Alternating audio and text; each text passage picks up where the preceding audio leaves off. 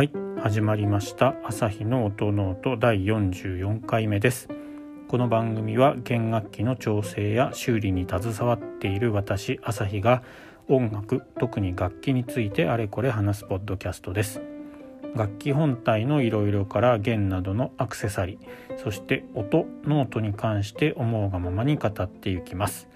番組を通して普段触れる機会の少ないバイオリンやビオラチェロなどに少しでも興味と親しみを持ってもらえたら嬉しいです。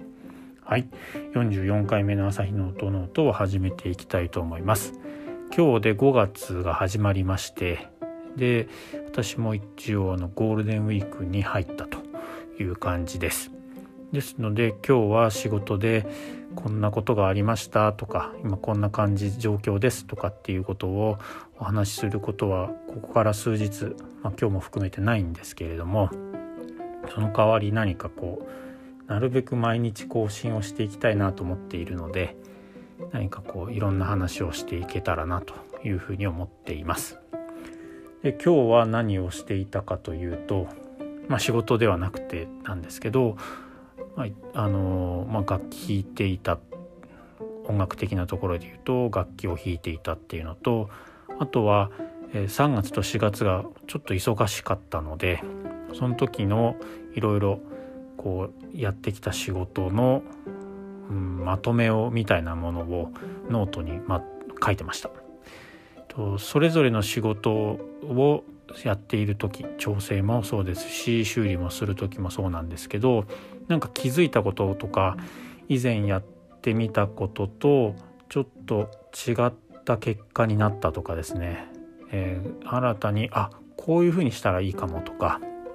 えー、こういうところに新たな視点が出た。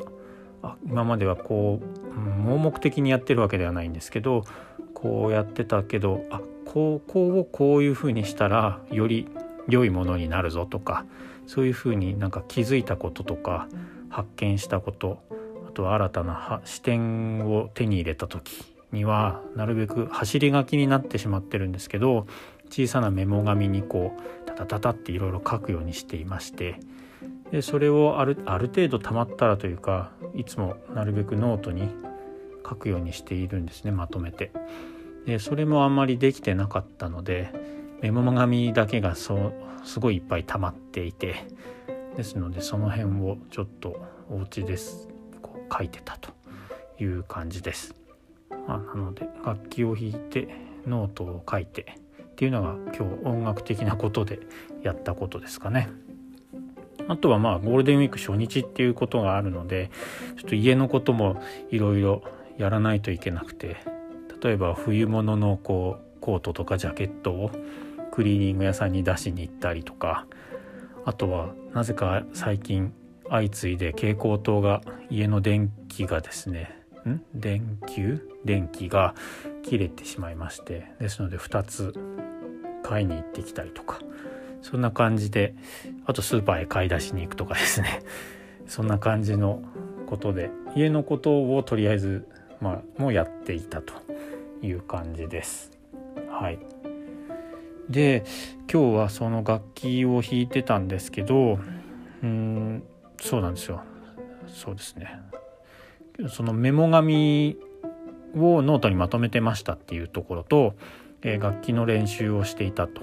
この間あの、えー、新しく楽譜を買いましたみたいな話をしたと思うんですけどそれで少しこう、えー、練習をしてたんですけどメモ紙にですね実はその演奏練習をする時とか演奏する時にちょっとコツ綺麗な音を出すためのコツみたいのをですねあのお客様から教えてもらったので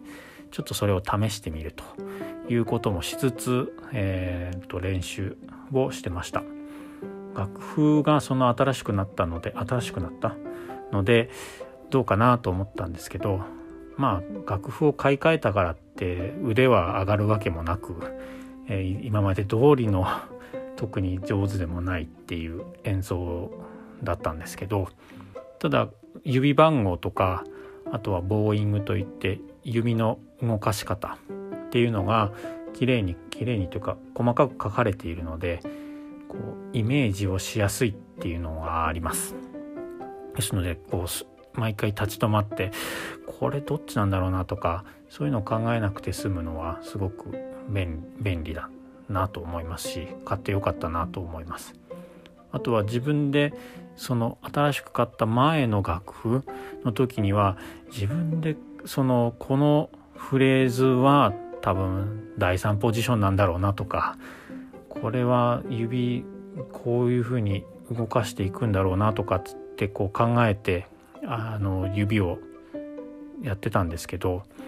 楽譜新しく買った方の楽譜で照らし合わせてみると全然新しい楽譜の方が運指が楽で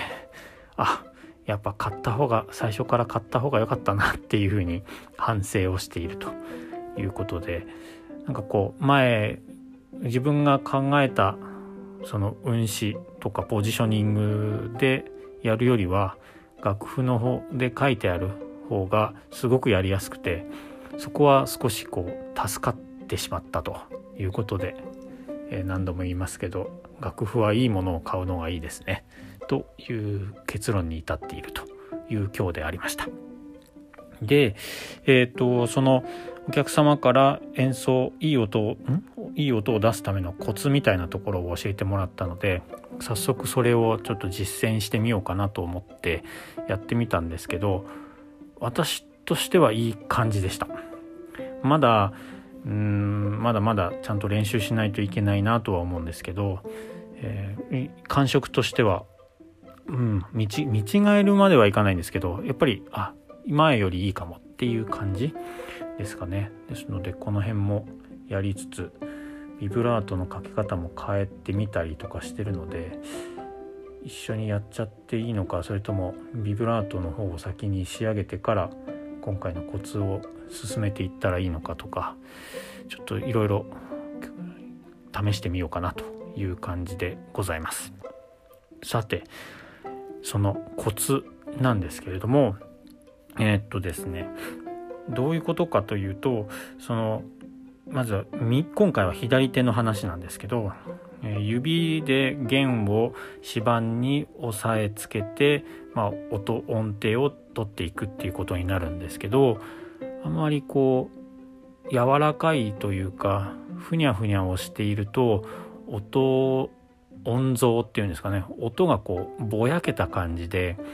例えば「ド」とか「レ」とか「ファ」とかそういうふうな形でこう輪郭のある音としてなかなか出てこない時っていうのがあると思うんですよね。ですけどそれをどうしたらいいかっていうことで一番いいのはやっぱりちゃんと弦を押さえてあげる。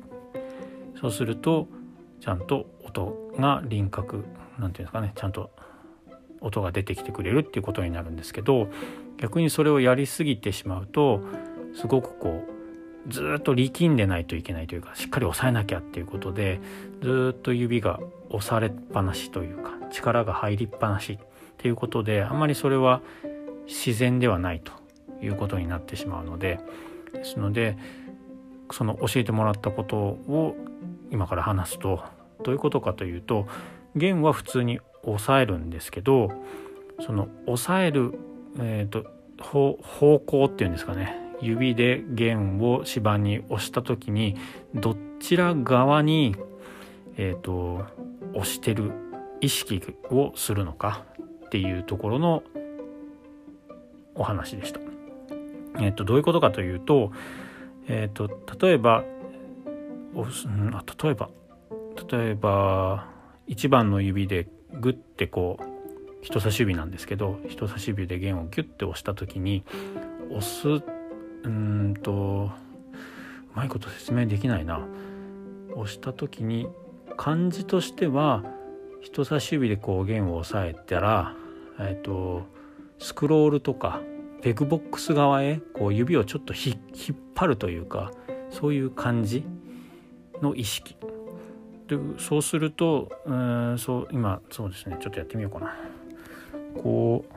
床を私今指でこう触ってるんですけど押してみてそれをこうなんだろうな。腕側？親指側？っていうんですか？そっち側にこう引いてみてあげるとそうすると,、えーと、触ってる触れている皮が爪の方にこう寄る感じっていうんですかね、うん、そういう感じになると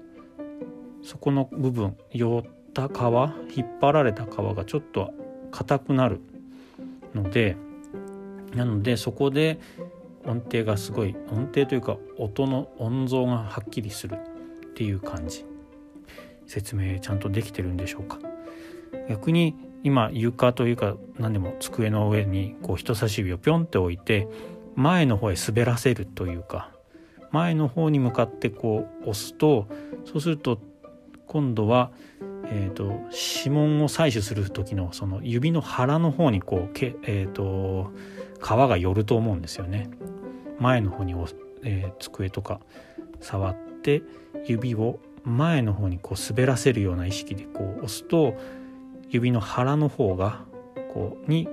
皮が寄ると思うんですけどそうではなくて逆に引くそうするとその爪の方っていうんですかねそちらの方にこう皮が寄るのでそっちが硬くなると思うんですけどそんな感じです。これを指板まあ弦と指板の上でやると。ですのでこうそうすると要は爪の方方に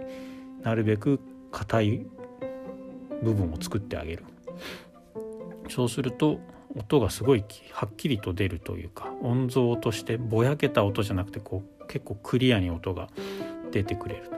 という風な感じがすごくしました。今まではこうなんかあんまり意識せずにそういうのを普通にただこう押すだけだったんですけど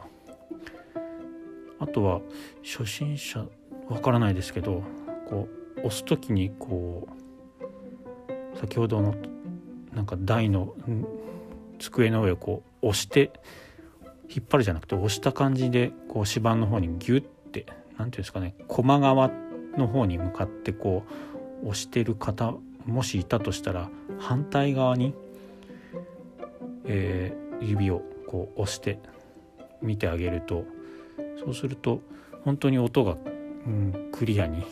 ぼやけずに出てくれるなっていうのがあってこれでも慣れないとなかなか早いというか、ね、音がいっぱいある時とか16分音符とか弾いてる時とかちょっと大変だと思うんですけどこれ慣れたらうんいいかもしれないなっていう感じです。あまり演奏のコツになっているかどうかはわからないんですけどですけどこれは本当に明らかに音の違いが私は感じたので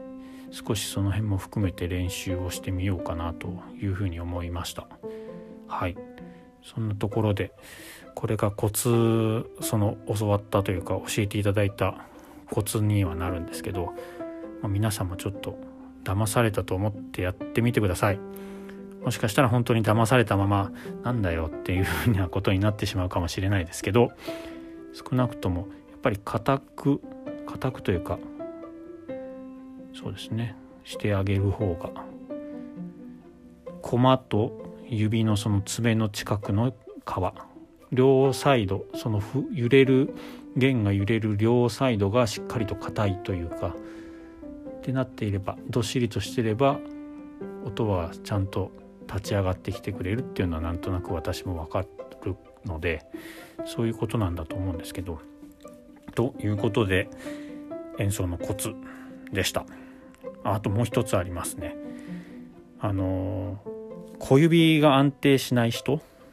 例えばラシドレミでミの時に小指が来ると思うんですけどアーセンで弾いてる時。その小指でこう押さえようとせずに手首でこう鞭をしならせるようにこう小指をヒャッとこう押さえてあげる。4の指を押さえてあげると良いみたいです。私も小指がすごい苦手でなかなかアーセンで第一ポジションでミの音になるんですけどここがなかなか安定しないんですけど小指だけでこう押さえようという感じではなくて手首からプッと弦を押さえに行ってあげるといいみたいです。まあ、他の先生音楽教室の先生とかだとなんか肩からというか腕全体でっていう風にあの話も聞いたりとかするので要は本当に指だけでこう4の指を頑張ろうとせずに体全体を使って腕全体を使ってやるといいんだろうなっていうところも、えー、とその方の、えー、コツ演奏のコツのところでお話を受けたので少しお裾分けにという感じで、えー、ご紹介をしてみました。ですのでこれで少しでも何かこう演奏が上手くなったりとかしてくれたら私もすごく嬉しいんですけど私も練習頑張りますので、えー、練習あの皆さんも練習毎日頑張りましょう。私は毎日やってないのでそんなことは言えたぎりではないんですけどですのででも弾けるようになってくると楽しいですしね。ですので私も頑張ります。ということでえー、今日の朝日の音の音はこの辺にして大丈夫でしょうかね。はい。44回目の朝日の音の音はこの辺にしたいと思います。明日からも多分何かこう楽器仕事の話というよりは何かこういうふうな何でしょうね。楽器のことじゃなの楽譜のこととか本のこととか。もし時間があったら自分のえー、作ってる楽器のを家でもやれるのでそこの、えー、進んでますとか今こんなことやってますみたいな話をしていこうかなと思いますのでまた次回以降もお楽しみにいただければと思います。はいということで今日の朝日の音の音はこの辺にしたいと思います。それでは皆さんまた次回の配信でお会いしましょう。ありがとうございました。さようなら。